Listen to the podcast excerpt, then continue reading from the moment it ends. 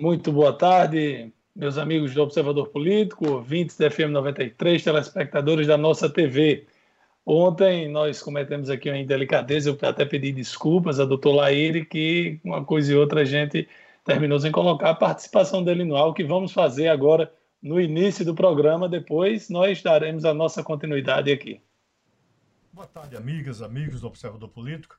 Eu quero externar no programa de hoje a minha preocupação com o quadro assustador que representa o coronavírus para todos nós.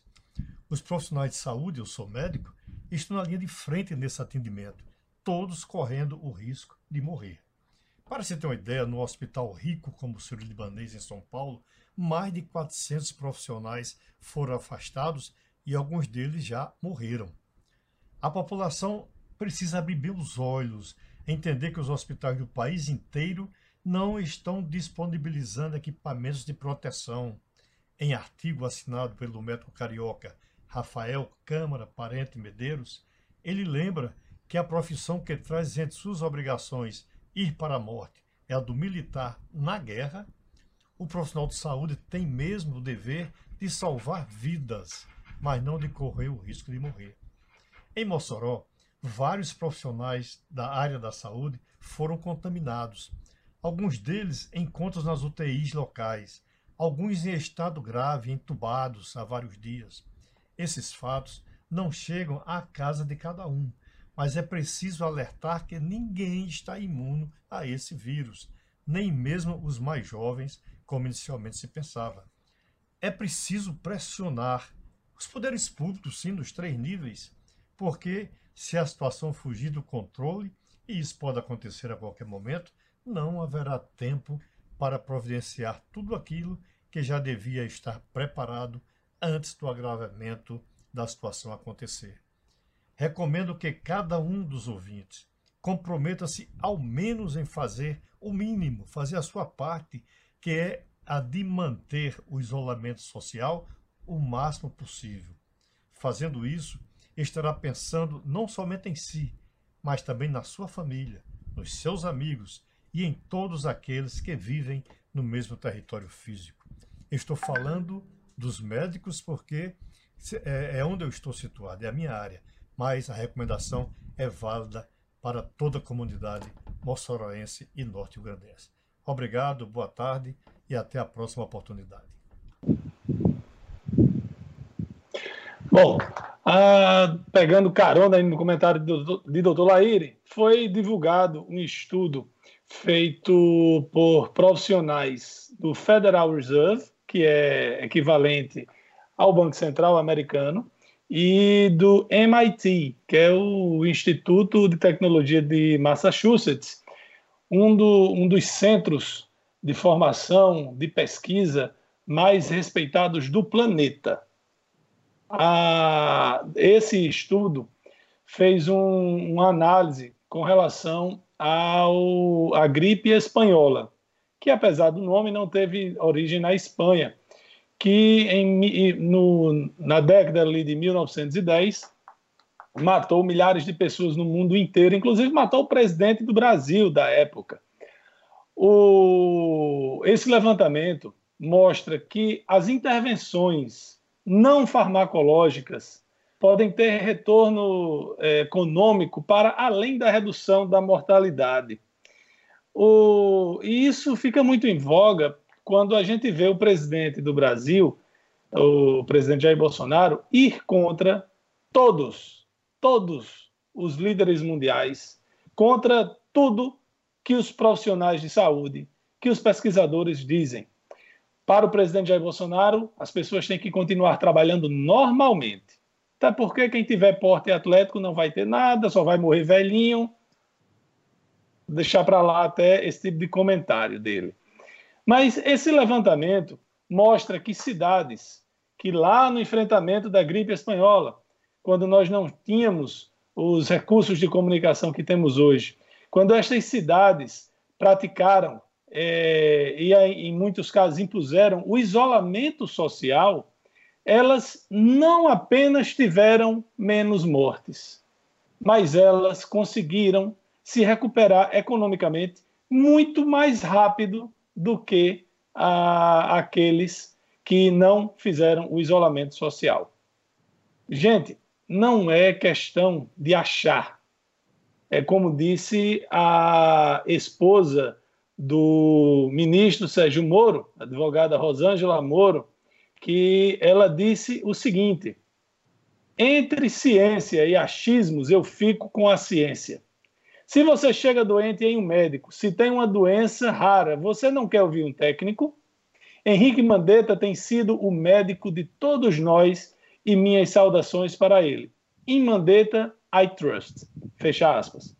Esse termo, in Mandetta, I trust, é, é uma referência que as pessoas fizeram a Moro, que é in Moro we trust. Ou seja, em Moro nós confiamos. E ela disse aqui que em Mandetta ela confia.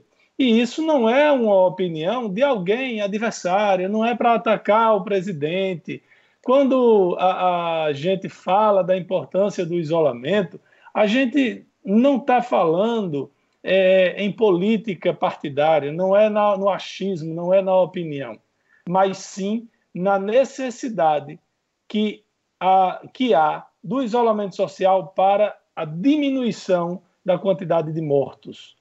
O coronavírus se espalha muito rapidamente. Nós já falamos isso aqui dezenas de vezes. Inclusive, em Mossoró, tivemos outra morte ontem, um homem de 48 anos de idade, funcionário da é, servidor da saúde, trabalhava na, no, em hospital, e também a confirmação de uma senhora, da, uma senhora que faleceu há 10 dias, de 90 anos de idade, e teve a confirmação, o motivo da morte foi o coronavírus, foi, por, foi provocado pelo Covid-19. Mossoró já tem mais de 40 casos de coronavírus. Nós precisamos nos cuidar e a forma mais eficaz é o isolamento social. Boa tarde, amigos e amigas da 93, telespectadores da nossa TV. E a preocupação com aquilo que o presidente Jair Bolsonaro diz continua nada contra o presidente, se assim podemos dizer, mas ao que ele fala, afinal termina sendo ele. Prestem bem atenção, o presidente Jair Bolsonaro concedeu uma entrevista ontem, no final da tarde, à Rádio Jovem Pan de São Paulo. Inclusive, essa entrevista está repercutida hoje, já hoje pela manhã. O presidente disse sem meias palavras, assim, pá, na lata, que numa canetada só, numa canetada só, se preciso, vai autorizar o retorno às atividades dos comerciantes que, segundo o presidente, foram eles que levaram uma paulada no meio da testa com as medidas tomadas por alguns governadores. Disse mais, presidente Bolsonaro: Eu tenho um projeto de decreto pronto para ser assinado. Se for preciso, vou assiná-lo, considerando como atividade essencial toda aquela indispensável para levar o pão para casa todo dia. Segundo ele, o presidente Bolsonaro, Enquanto o Supremo ou o Legislativo não suspenderam os efeitos do meu decreto, dele, presidente, o comércio vai ser aberto. É assim que funciona. Bolsonaro disse ainda que não montou um ministério colado ao legislativo, usou até esse termo, e descartou que os militares possam atuar na reabertura do comércio. Não. O presidente voltou a pedir que os governadores e prefeitos revejam suas posições sobre o isolamento tão pedido, tão falado, cada vez mais forte agora, nesse período. Ele disse que mais prudente seria abrir de forma paulatina, aos poucos, o comércio, a partir da próxima semana. E ele disse que tem um decreto pronto nesse sentido. Bolsonaro defendeu que as políticas de isolamento podem levar ao aumento do número de mortes por causa das políticas de quarentena. e encerrou dizendo, ou continuou dizendo, entre morrer de vírus e uma parcela maior que poderá morrer de fome, depressão e suicídio, há uma diferença muito grande. Quando se leva o cidadão ao desemprego, vem a subnutrição, o organismo fica mais debilitado, as pessoas podem sim contrair o vírus, mas, morreu, mas morrem de fome, morrem por inanição, morrem por depressão. Palavras do presidente Jair Bolsonaro, numa entrevista, repito, à Rádio Jovem Pan de São Paulo ontem, que estão repercutidas hoje.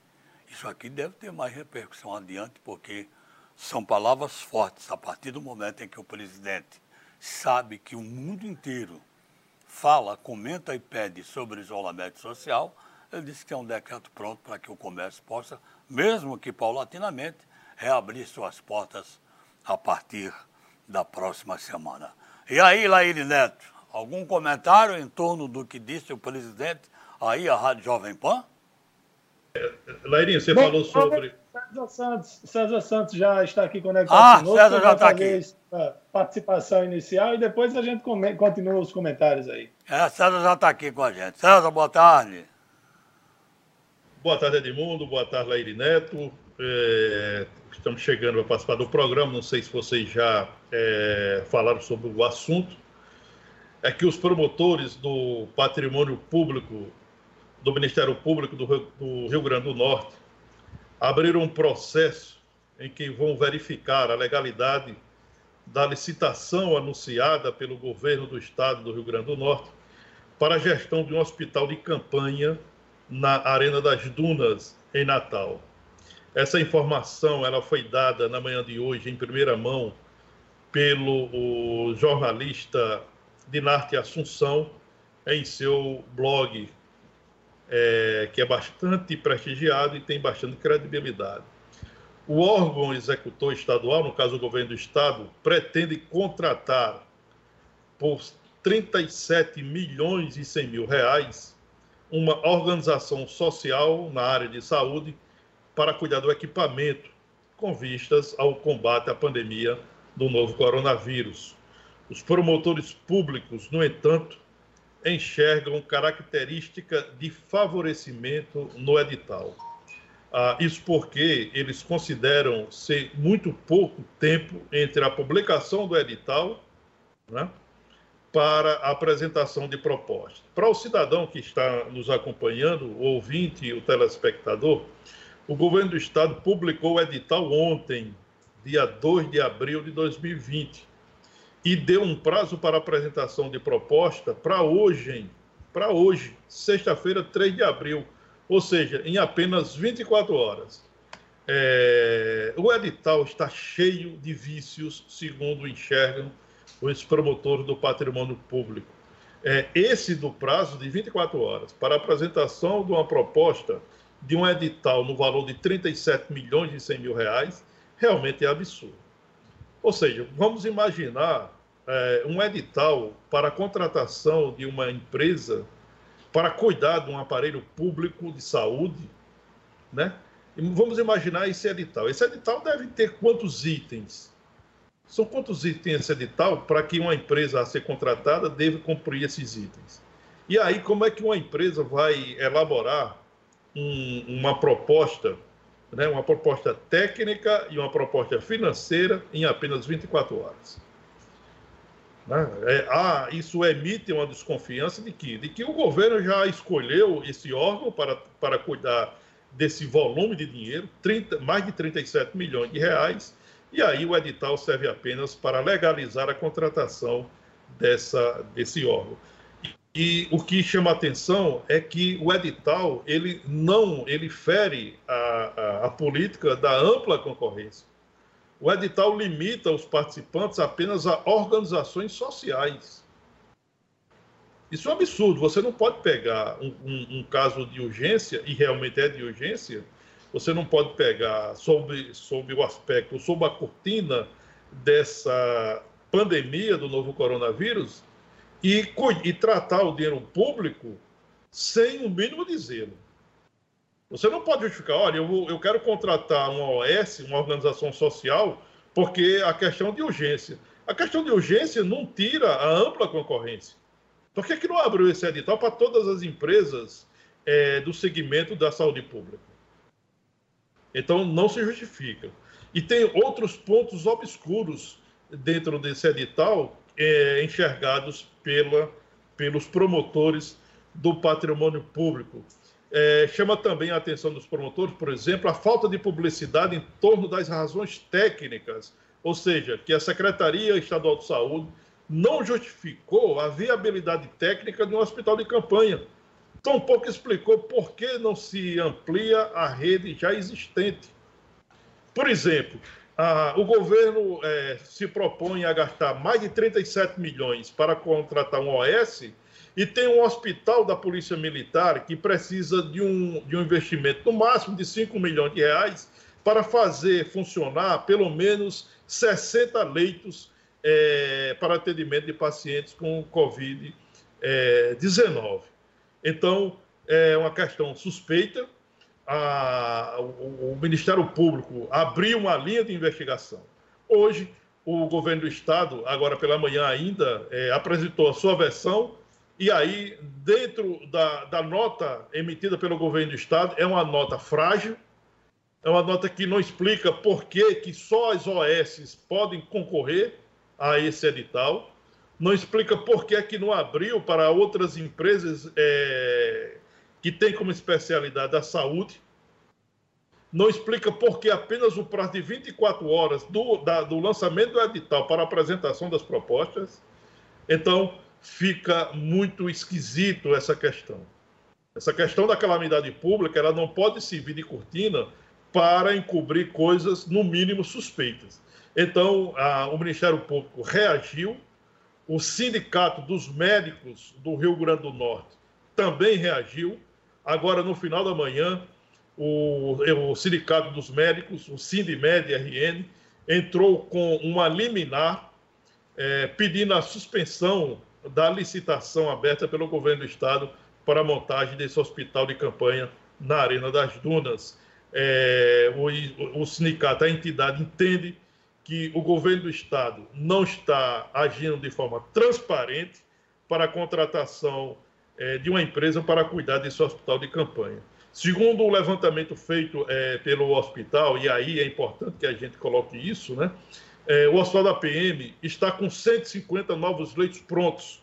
Isso está no, no, relatório elaborado pelo Sindimed. O Hospital da Polícia Militar está com 150 leitos novos já prontos, sendo 130 leitos de enfermaria e 20 leitos de UTI, faltando apenas a mão de obra para que entre em funcionamento. O Hospital Deoclésio Marques, lá em Natal, também tem 80 leitos novos de enfermaria praticamente prontos para serem utilizados, precisando só das camas e acabamentos, sem contar com 200 leitos disponíveis dos hospitais privados de todo o estado, que já trabalham com o Sistema Único de Saúde. Abre aspas para a nota do Sindimed. Além disso, soma-se a decisão de tirar os queimados do setor onde eram tratados no Hospital Monsenhor Alfredo Gugel para colocá-los em um local inadequado. Vale salientar que é o único setor de queimados do Estado.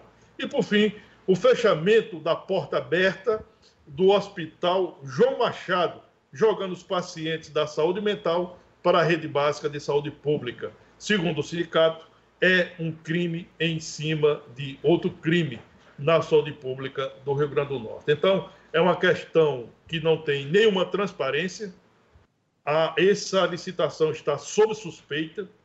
Nós estamos falando aí de um volume de 37 milhões de 100 mil reais, dinheiro público, que o governo quer entregar nas mãos de uma organização social, né? baseado ou legalizado, na, na, na, no ponto de vista do governo, em uma licitação que não teve ampla publicidade, que não tem uma abertura para ampla concorrência, limitas apenas para a concorrência das OS. Isso é um absurdo que a gente não pode permitir e temos que acompanhar isso atentamente. Olha, no dia que uma empresa, que um OS, que qualquer pessoa conseguir apresentar, preparar um projeto de 30, mais de 37 milhões de reais em 24 horas, essa pessoa tem que, essa empresa, essa pessoa tem que ser contratada pela NASA, porque é, é fora do comum. Olha, um detalhe, é, o governo do estado liberou uma nota é, é pior do que as suspeitas e as desconfianças dos 37 milhões, a nota é longa, não sei se vocês já viram, acredito sim, tanto César como Lairinho, tão longa Mas quanto César, esca César sem esclarecer nada. Não esclarece nada. Você viu? É, exatamente. Frágil Exatamente. né? Ah, exatamente. A nota, não, a nota não explica absolutamente nada. Eu, tinha, eu tive acesso a essa nota. Eu estou com essa nota aqui. Eu também tive o zelo de dar uma olhada é, nessa, nesse edital. O edital é um absurdo. Para se ter ideia, por exemplo, o edital fala em um item que esse item deve ser é, cumprido de acordo com o item 3.6. E, aliás, 6.3. E no edital não existe o item 6.3. Ou seja, um item chama outro inexistente. É uma coisa absurda. Certamente, César, rolou aí um, aquele Ctrl-C, Ctrl-V do plano de não, governo, né? Não tenho a menor dúvida disso. Não tem quem esse esse esse essa licitação e olha assim, eu tô eu tenho uma desconfiança que esse edital é um edital feito ah, por todos os governadores do Nordeste estão apenas copiando. Inclusive, essa suspeição não é apenas no Rio Grande do Norte. Aqui no vizinho Ceará, o governo Camilo Santana contratou um OS para um, um hospital de campanha montado no estádio de futebol pela quantia de 85 milhões de reais. Uma denúncia feita é, por, por o segmento de, é, de, de hospitais lá do Ceará aponta que na capital cearense existe um hospital pronto, com 100 leitos prontos, equipados, e que a sua contratação sairia por menos de 50% do valor é, investido pelo governo do, do Ceará. Então, são suspeitas que começam a surgir em todos os estados que têm usado esse tipo de expediente, usando a questão da calamidade pública para fazer contratos é, obscuros ou, no mínimo, suspeitos. É, eu gostaria de trazer aqui uma atualização, Edmundo, só antes de você voltar. A quantidade de casos não é, deu um salto é, no Rio Grande do Norte, o casos de coronavírus. Nós temos agora 176 casos confirmados. Em Mossoró, no Rio Grande do Norte, quatro mortes, das quais três em Mossoró. Já falamos aqui na abertura do programa. É, Natal tem 77 casos confirmados, Mossoró tem 43, Parnamirim 17, Açu 6 e outros tantos municípios têm um caso cada município. A, a nossa proximidade com o Ceará é, tem com certeza influído muito nisso. O, ontem eu conversava com uns amigos de Fortaleza e impressionante a quantidade de quase a turma toda pegou, teve o corona e é, inclusive faleceu o sogro de um amigo meu lá em, em Fortaleza. É, e essa nossa proximidade com o Ceará, que não é só geográfica, nós temos uma afinidade, a gente é, muitos moçoroenses mandam seus filhos estudarem lá, muito, muita gente vai atrás de médico lá, vai fazer compras lá, mais até do que Natal. Além de ser mais perto, a estrada é melhor, enfim. Então, a, a Mossoró, que tem é, menos da metade, praticamente um terço da população de Natal, tem mais da metade do número de casos no Rio Grande do Norte e o número de mortes aqui é muito maior. Eu estou aqui com números importantes da Organização Mundial de Saúde, é, confirmando, claro que todos já sabem, chegamos, ultrapassamos a um milhão de casos confirmados do Covid-19. Um detalhe, num gráfico feito é, pela OMS, mostra que depois dos 200 mil casos, a curva de transmissão passou a ser uma linha reta. Não é mais curva, é uma linha reta. Isso faz uma diferença muito grande. Na última semana, da última semana para cá, os casos dobraram. Isso significa que em muito pouco, em muito pouco tempo, a notícia do primeiro milhão de casos fica para trás, velha, totalmente ultrapassada, infelizmente. Até o início é, desta semana, que está terminando, a tuberculose, são números importantes, era a doença que mais matava no DIPO, é, mais matava por dia no mundo, em torno de 4.100 pessoas. Na quarta-feira, a Covid bateu esse número, alcançando 4.600 mortos dia. E antes de ontem, uh, ontem melhor dizendo, já foram mais de 5 mil num só dia.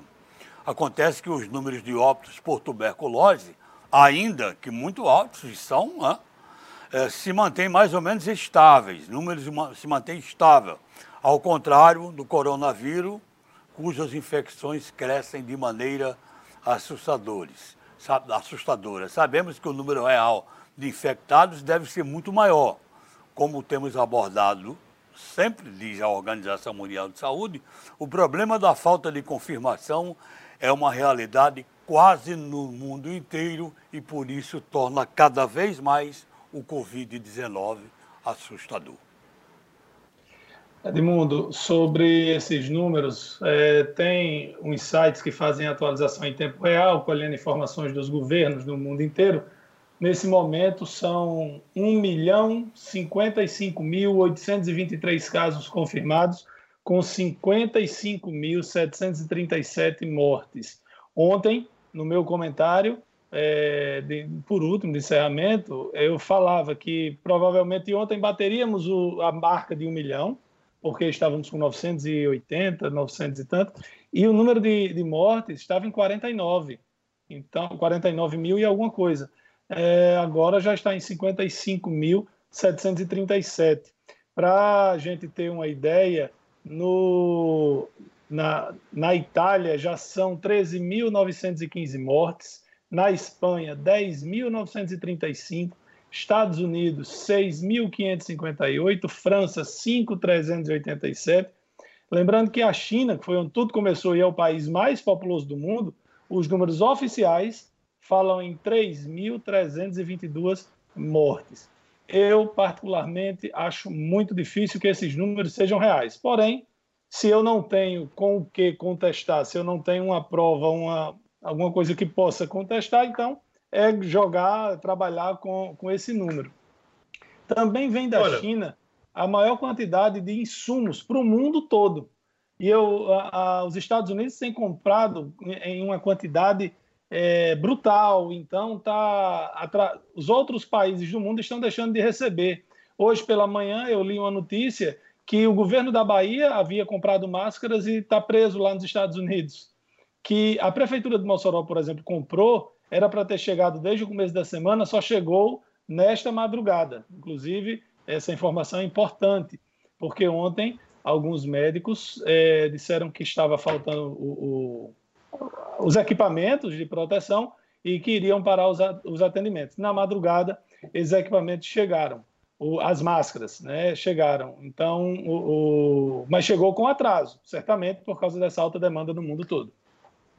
Olha, Lairinete e Edmundo, uh, no início da semana nós comentamos que e, e estávamos iniciando uh, o mês que seria o mês mais crítico da pandemia do coronavírus em Mossoró. A edição de domingo do Jornal de Fato trouxe reportagem especial em relação a isso e apontando essa previsão bastante pessimista. E ela começa a se configurar. Por exemplo, em 24 horas, o aumento dos casos oficiais, aqueles que a Secretaria de Saúde Pública do Estado coloca no seu boletim, é, os números oficiais do Covid-19 no Rio Grande do Norte chegou, esse aumento em 24 horas foi de 60,2%.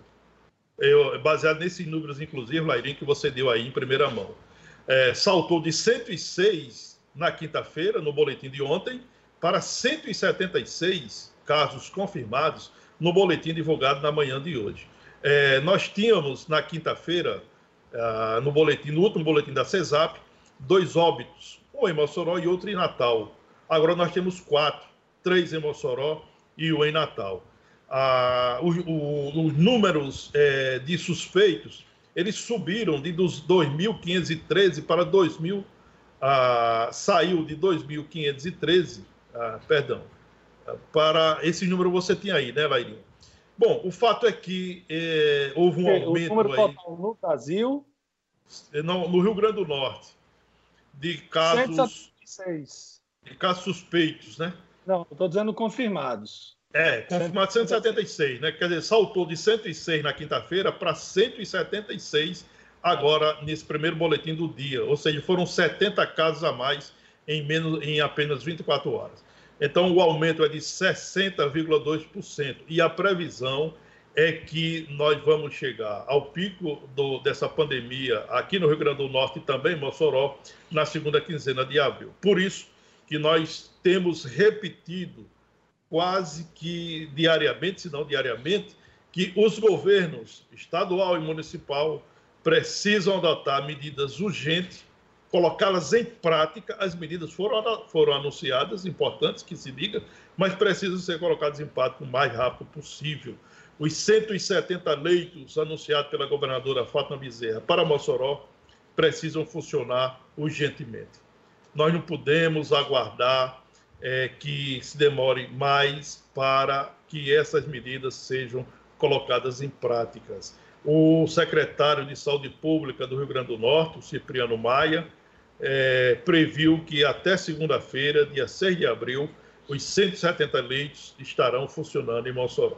Porém, ontem nós trouxemos aqui, em primeira mão, a notícia é, de um ofício, o ofício 08 de 30 de março de 2020, assinado pela equipe técnica do Hospital Rafael Fernandes, de que essa unidade, que estava na lista das unidades que iriam receber os leitos, os novos leitos do governo do estado, só pode atender, receber até 18 pacientes.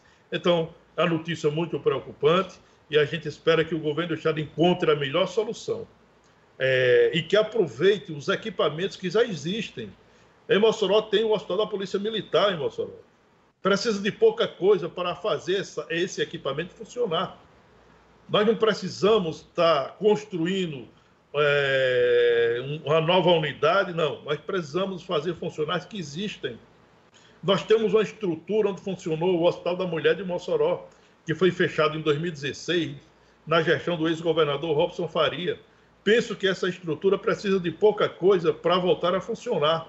Então é preciso priorizar esses equipamentos que um dia funcionaram e que foram fechados recentemente e que acredito com pouca coisa eles poderão voltar a atender a população, principalmente a demanda do novo coronavírus. Bom, eu queria dar aqui uma passagem, uma passada pelo Facebook, o Birailson está questionando aqui por que, que o carnaval não foi cancelado. Se o carnaval, se queriam evitar o coronavírus, que suspendesse o carnaval. É, faz sentido, Brailson, faz muito sentido, mas eu acredito que como ainda não se tinha real noção de quando chegaria, como chegaria, mas, por exemplo, o primeiro caso no Brasil, a informação foi dada pelo Ministério da Saúde ontem, o primeiro caso no Brasil foi em janeiro. Ou seja, morte, em né? janeiro, né? primeiro, primeiro caso. E morte, né? Morte, né? Na China foi 22 é. de fevereiro, o primeiro caso do mundo, não em Wuhan. 22 de fevereiro. Não, foi em sábado. Dezembro, não, não. Na, novembro. Em Wuhan foi em novembro. Em novembro, exatamente. Novembro de é. 2019. É. Bom, aí, mas faz sentido, Brailson, a sua, o seu questionamento. Gelcione Silva diz aqui, em Baraúna, um cidadão, no mínimo irresponsável, pegou um trator com um pulverizador agrícola e saiu pulverizando as ruas e casas, levando a população ao pânico, que provocou irritação na pele e nos olhos das pessoas. Eu, sinceramente, eu não sei nem o que dizer. É muita maluquice. É, ah, é, nós estamos vivendo um momento muito louco, né? Lá, é, tem uma colocação. Lúcia, evangelista Edvan, Maria Moura, é, Gabriel Silva diz que a Caixa, que o, na Caixa Econômica as pessoas continuam se respeitar.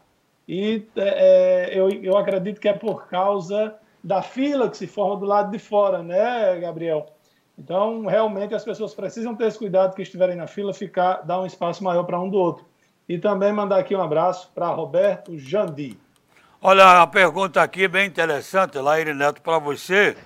O seguinte, o que é que a Prefeitura tem feito via Secretaria de Saúde é, com aqueles funcionários da saúde que estão trabalhando e que tem, e são de área de risco, é, são funcionários portadores de doenças crônicas. Ele diz, por exemplo, a secretaria que você comanda já tomou providência para afastar esses funcionários?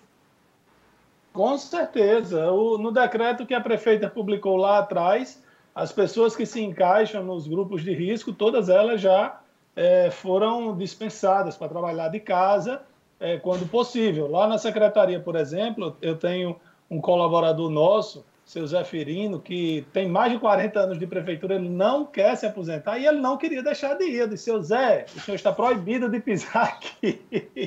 Ele se chateou, ele não queria parar de ir, mas são medidas necessárias, e isso em todas as secretarias. É, tem aqui é, é Gabriel perguntando com relação às filiações partidárias. Bom, eu vi que Emílio, o vereador Emílio Ferreira, filiou-se ao PP que a vereadora Aline Couto filiou-se ao PSDB. Teve mais alguma mudança, César, de ontem para hoje, além dessas duas? Não, a informação são essas duas, né? Esses dois vereadores são vereadores da bancada governista, ou seja, da bancada de sustentação à gestão da prefeita Rosalba Ciarline. É, o PP é o partido no qual a, a prefeita está filiada. O PSDB é o partido que dá sustentação política à, à gestão municipal. E aí, nós temos agora, nesse cenário, o PP, que elegeu apenas um vereador nas eleições de 2016, agora está contando com oito.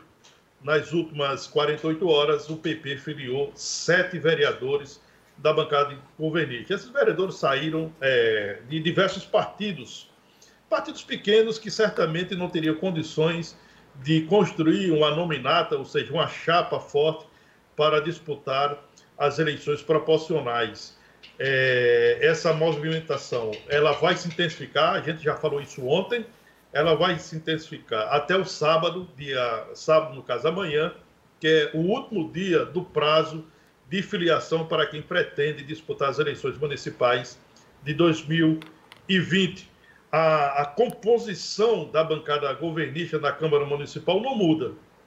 Né? A, a prefeita Rosa Ciarline não perdeu é, vereador que já, o apoia, que já apoiava a sua gestão e também não ganhou. Continua da mesma forma. O que houve foi uma mudança de composição dos partidos com representação no plenário da Câmara Municipal. Partidos pequenos deixaram de ter representantes, como o PRTB, é, que não tem mais vereador na Câmara Municipal, o PTC, o PPL, é, esse, o PMN, esses partidos de menor porte que não tinham condições de formar as chapas proporcionais, eles acabaram desaparecendo do ponto de vista da representação no Legislativo Moçoroense. Uma movimentação que já era esperada, que a gente já comentava isso com muita antecedência e que está, e que está se confirmando na reta final da chamada janela partidária. É. A, a, a XP Investimentos, chega, cadê?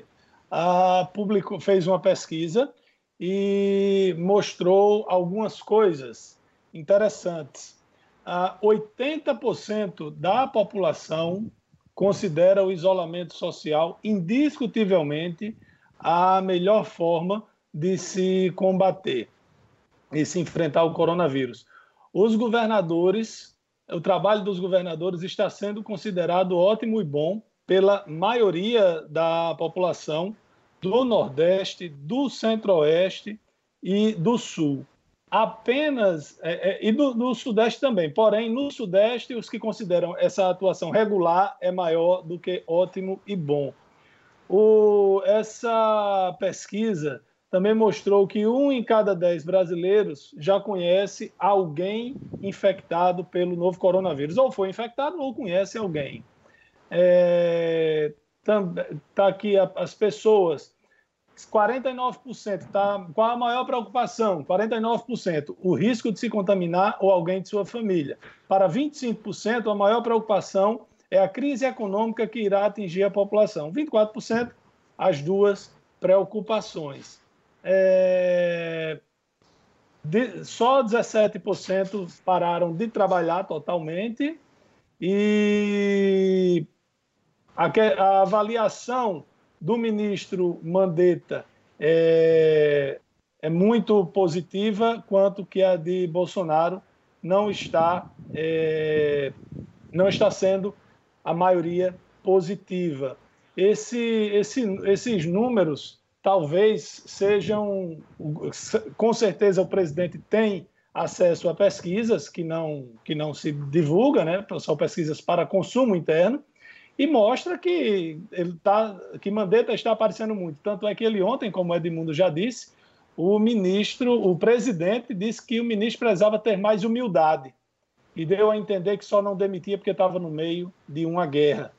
O, o, o, ministro Sérgio Moro e Paulo Guedes têm defendido Mandetta. Né? Vamos, vamos, nos próximos dias podemos ter mudança, mas eu não acredito que chegue a tanto, nesse momento, demitir o ministro Mandetta, que tem, é quem tem comandado realmente o enfrentamento aí ao coronavírus. Ouvintes e telespectadores como Socorro Firmino, Caliane Mendonça, o João Neto, mandaram a mesma pergunta aqui no programa a respeito do que a nossa opinião, impede a opinião da bancada. Estou abrindo aqui o segundo bloco, já estou mandando Ilair Neto e César Santos que fiquem à vontade para falar, se vocês quiserem, porque o assunto já foi até ventilado aqui. Mas se uma pergunta chegou recente, o que é que a gente acha é, dessas notícias que estão ganhando corpo falando a respeito do impeachment do presidente Bolsonaro?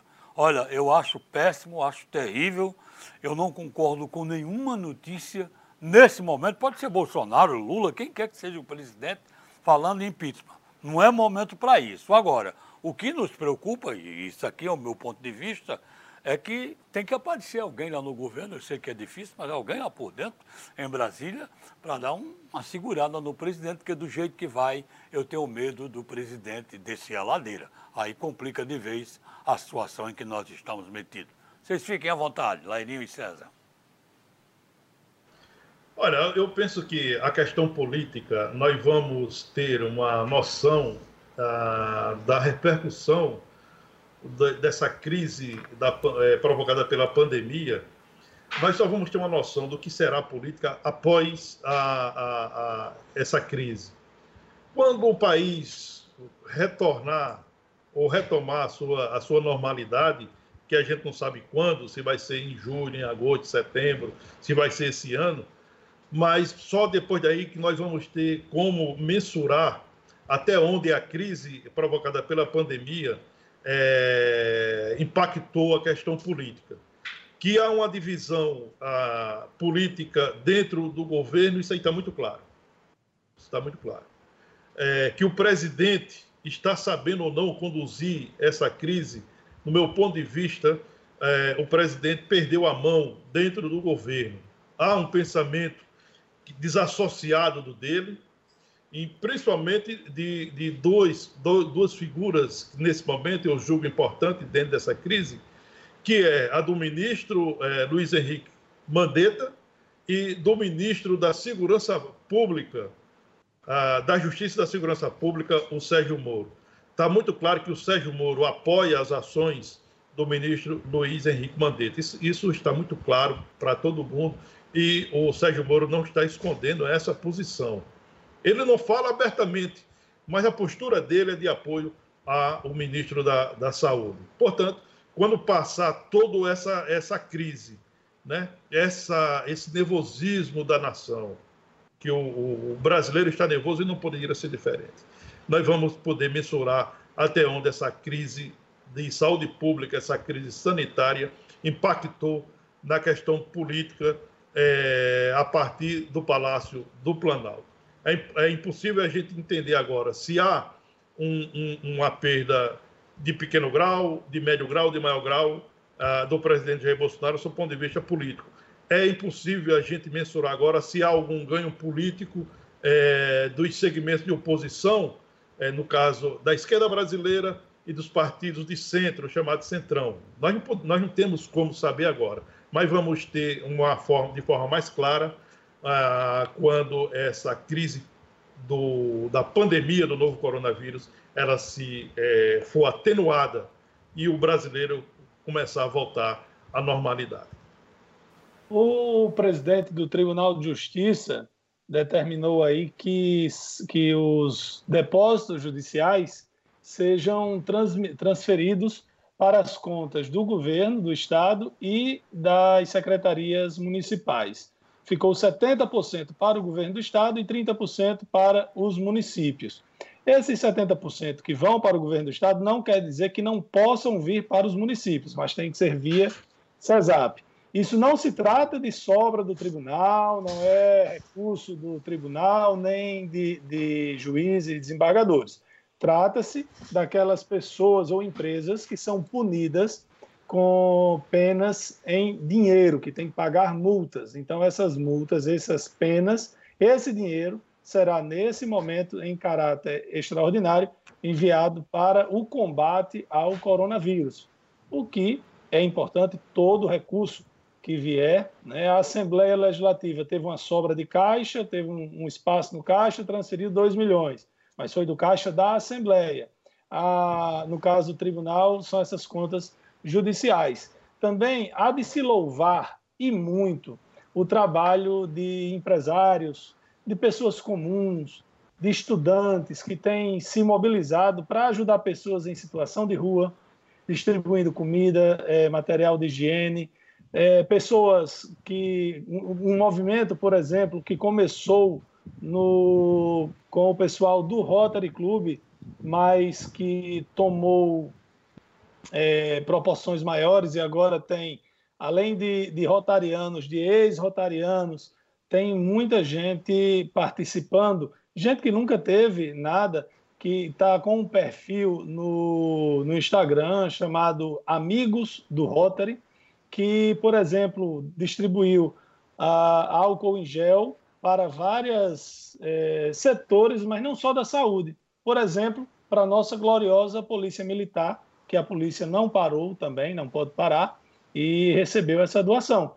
O, a empresa WSC está bancando a reforma, as mudanças, a, as, a manutenção que está sendo feita lá no Hospital da Polícia. Então, daqui também, mandar nossos parabéns e o nosso obrigado, principalmente né, à empresa WSC Engenharia, que está é, organizando o Hospital da Polícia para que possa receber os leitos e possa é, cuidar das pessoas quando precisarem do Covid-19.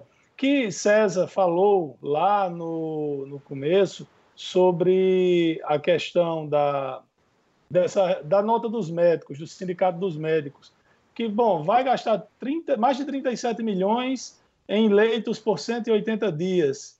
Por que não pegar 5 milhões e reformar os leitos já do Hospital da Polícia, do Deocleciano Marques em Parnamirim, Hospital da Polícia em Mossoró? Por que não aumentar a estrutura do Tarcísio Maia em coisas que ficarão para depois? Não é só um, um hospital de campanha. O nosso Estado não tem dinheiro sobrando.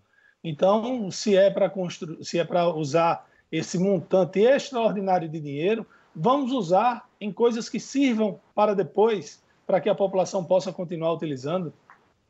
É. Interessante você colocar essa questão dos recursos, né?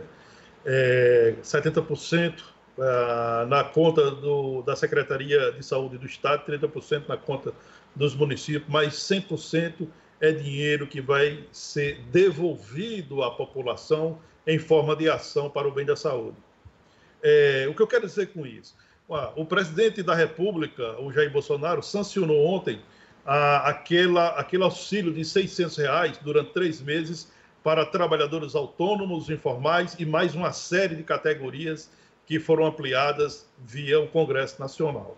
E aí, é, é bom a gente deixar bem claro para as pessoas que nem o governo, nenhum, que seja municipal, estadual, federal, nenhum vai dar dinheiro ao povo. Esse dinheiro é do povo, que chega ao cofre do governo através dos impostos que a população paga a todo momento. Você, cidadão humilde, que vai receber esse auxílio, você vai ter de volta o dinheiro que é seu. Esse dinheiro você já entregou ao governo na hora que você foi comprar o pão, na hora que você foi comprar o feijão, na hora que você foi comprar a farinha, porque está embutido os impostos, os encargos que você paga para o governo. Então esse dinheiro é seu.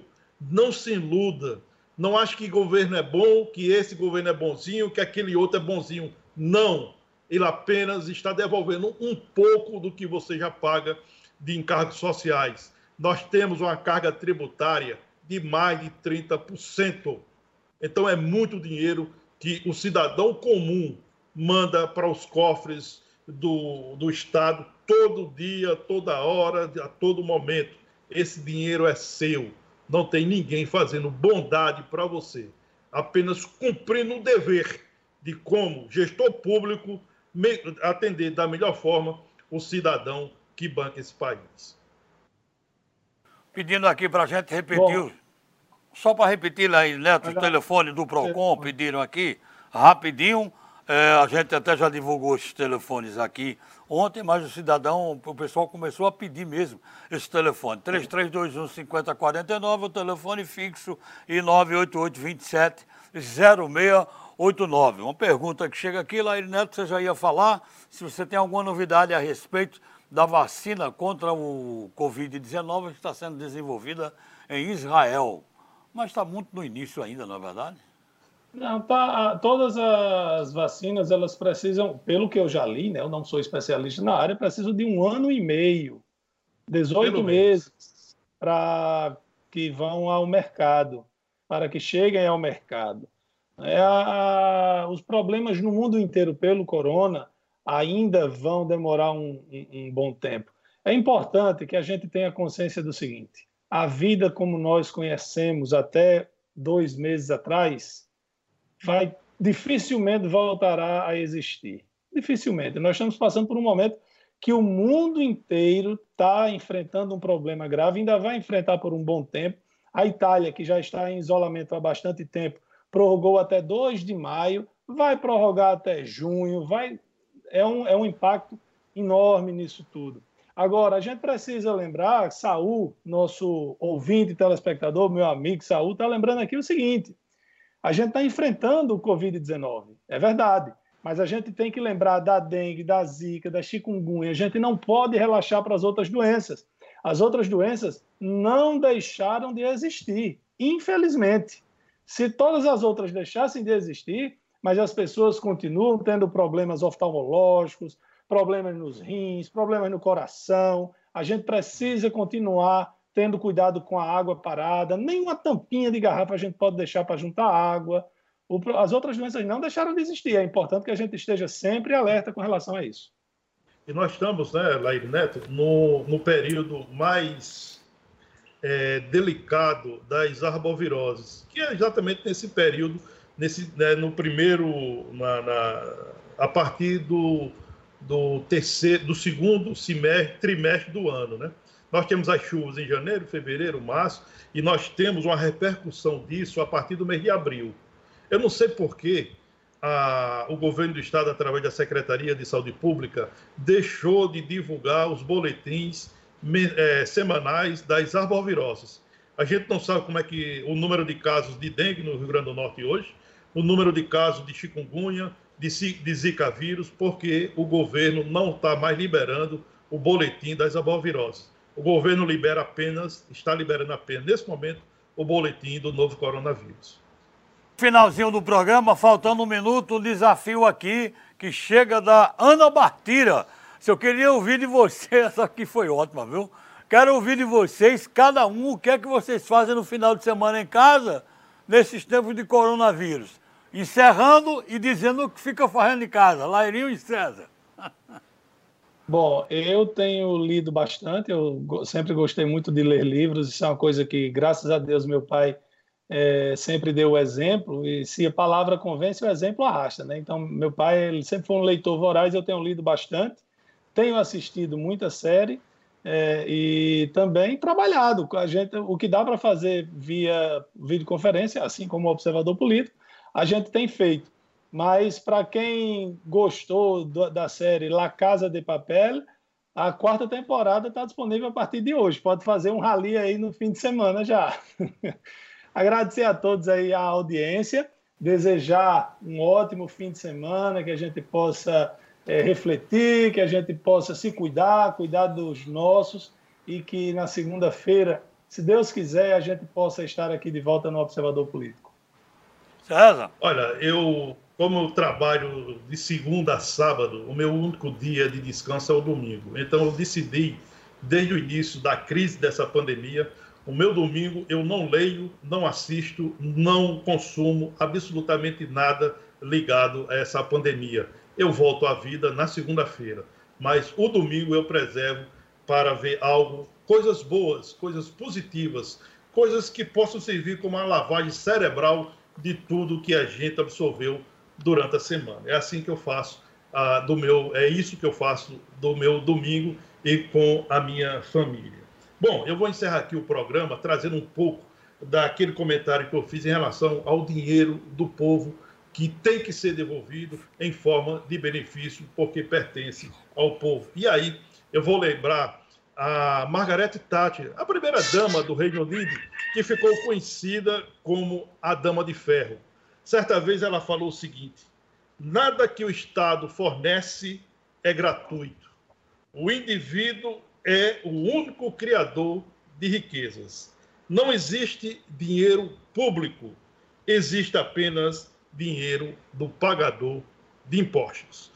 Uma boa tarde a todos, bom fim de semana e até segunda-feira. Pois bem, no final de semana em casa eu leio, jogo com meu filho um videogame e tal, durmo e gosto muito de ouvir música, principalmente. Um bom fim de semana a todos. Até segunda-feira, se Deus quiser. Tchau.